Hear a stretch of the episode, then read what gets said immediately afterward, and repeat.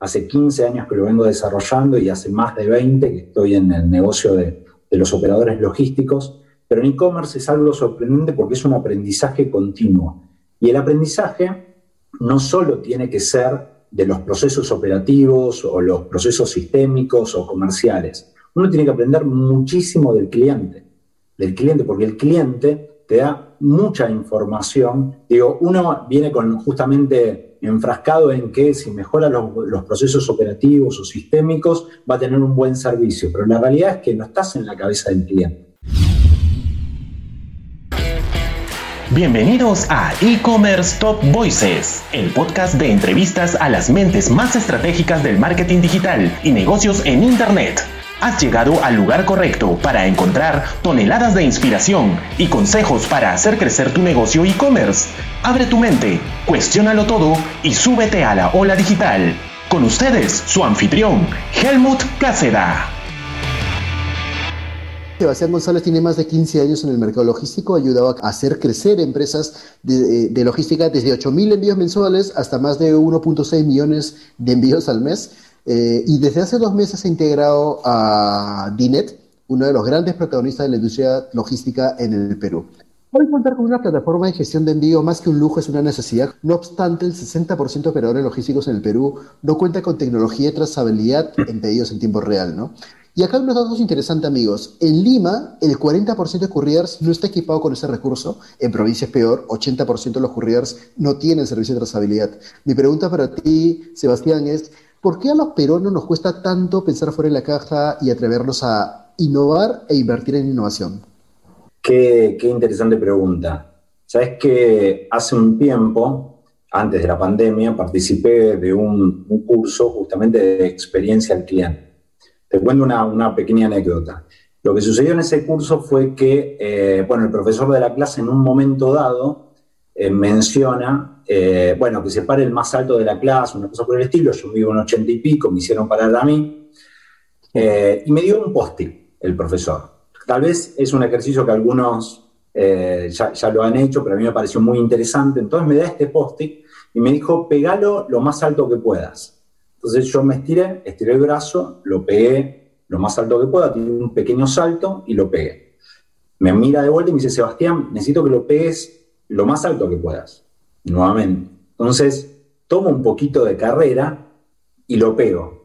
Cuando termino de pegar, medio ya, digo, bueno, ahí ya logré el objetivo, me mira de vuelta y me dice, Sebastián, por favor, eh, necesito que lo pegues lo más alto que puedas. Entonces lo miro y digo, ¿cómo es? No, no puedo. Eh, me dice, le pregunto, ¿puedo utilizar cualquier elemento, cualquier elemento que quieras? Hago un ruido tremendo, corro la mesa, la llevo hasta el pizarrón, me subo arriba de la mesa y ¡pum! lo pego en el techo, el, el. Y dije, listo, ya está, ahora no, no, no, no puede más. Me bajo de la mesa y me dice, Sebastián, necesito que lo pegues lo más alto que puedas. Digo, bueno, es imposible. Digo, ¿cómo, cómo hago? En ese momento en ese momento de, la charla, vino mis compañeros, había ciertas risas, y digo, bueno, ya está, agarro el post-it, me tomé el ascensor, me fui al piso siguiente, y lo iba a pegar, le iba a sacar una foto y se lo iba a mostrar. Y después digo, voy a bajar y me va a volver a decir lo mismo. Entonces, ¿qué hice? Me fui, justo ese edificio tenía nueve pisos, me fui al noveno piso, lo pegué arriba del ascensor donde decía nueve, le saqué una foto, pegué un salto, ¿no? Le pegué una foto, le saqué una foto y bajé y le dije, mirá. Entonces me miró y me dice, te vuelvo a preguntar lo mismo que te dije al inicio. Digo, eh, yo te, te, pregunté que lo pidas y que lo pegues lo más alto que puedas, ¿verdad? Sí. ¿Por qué no lo hiciste desde un primer momento? Entonces, creo que, y realmente lo siento de esa manera, que en, justamente este ejercicio parece bastante sencillo, ¿no? Pero lo que te obliga de alguna manera es salir de la caja.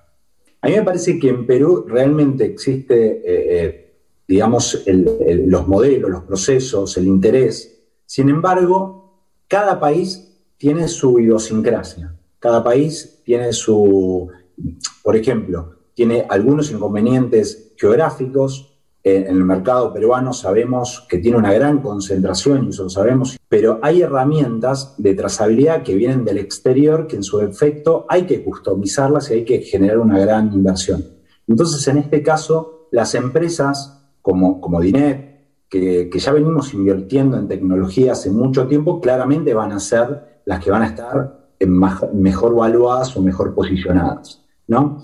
Eh, y cuando me refiero al posicionamiento y a la trazabilidad, porque en este caso tenemos que, ah, como decía recién Pepe, tenemos que hablar de una trazabilidad 100%, pero esa trazabilidad no solo es en Lima, sino que es a nivel nacional. Y para lograr una trazabilidad a nivel nacional hay que hacer fuertes inversiones en tecnología hasta incluso en mapas y diferentes cuestiones, pero es muy necesario.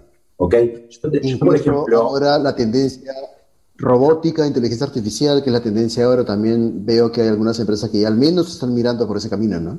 Totalmente, y, nosotros es, eh, es, es, algo que, que, a mí me, realmente me, entusiasma mucho. Sobre todo, yo desde que entré en, en DINET, eh, hay algo que quiero inculcar que es eh, justamente la cultura del error.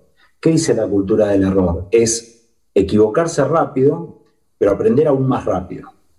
¿Qué, significa esto? De alguna manera uno puede armar diferentes prototipos, efectuar lecturas y aprender.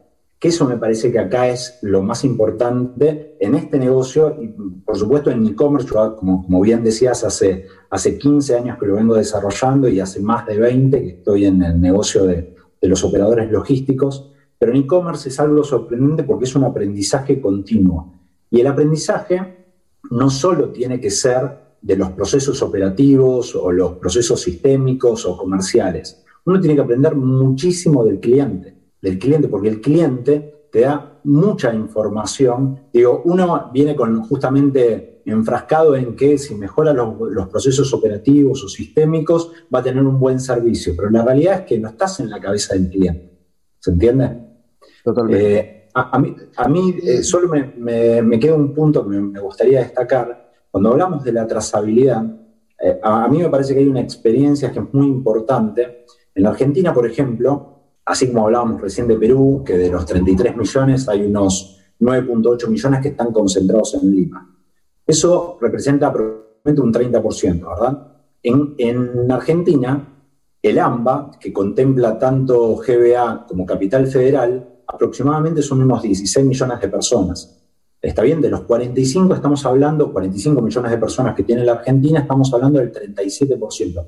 Con lo cual, la problemática que tiene Perú no es tan distinta a otros países de Latinoamérica. ¿Se entiende? Nosotros en Argentina, por ejemplo, es 7% más de concentración. ¿Pero por qué? ¿Por qué sucedía esto? Justamente porque los clientes, que es de quienes tenemos que aprender, no tenían confianza en el interior, entonces los operadores logísticos tuvieron que hacer una fuerte inversión en tecnología, una fuerte inversión en, justamente en cómo lograr llegar del punto A al punto B más rápido, cómo consolidar la carga, cómo generar esas economías de escala, y a partir de ahí se logró pero, pero fue increíble porque durante los próximos años, o sea, te estoy hablando dos o tres años atrás, el interior empezó a tomar volumen y empezó a tomar otro protagonismo. Entonces, en la medida que se hagan estas inversiones en el interior, va a empezar a suceder eso. Sí, y bueno, esto cara pues también a, definitivamente con la experiencia extranjera que tiene con relación a, lo que se ve aquí en el país, creo que de alguna manera sabes hacia dónde estamos yendo y te una ventaja competitiva, porque como siempre he dicho, parte del éxito en los negocios es entender hacia dónde el mundo para llegar ahí primero, y en nuestro país la logística se está desarrollando, esa es una gran oportunidad para todos. Con esto quiero dar paso a una pregunta, ¿qué criterios se utilizan para poder elegir un proveedor e-commerce de logística? en principio, evaluar correctamente un operador logístico es, es un, es el mejor momento, digamos, y, hay, y también te genera una cuota de estrés en el momento de, cambiarlo, ¿no? No solo hay que verificar el costo, sino que tenga eh, la capilaridad, que tenga variedad de servicios, que tenga un buen nivel de, SLA, que tenga seguridad, que eso es muy importante, y por supuesto que tenga una muy buena atención al cliente. Eso es, eso es algo hiper importante.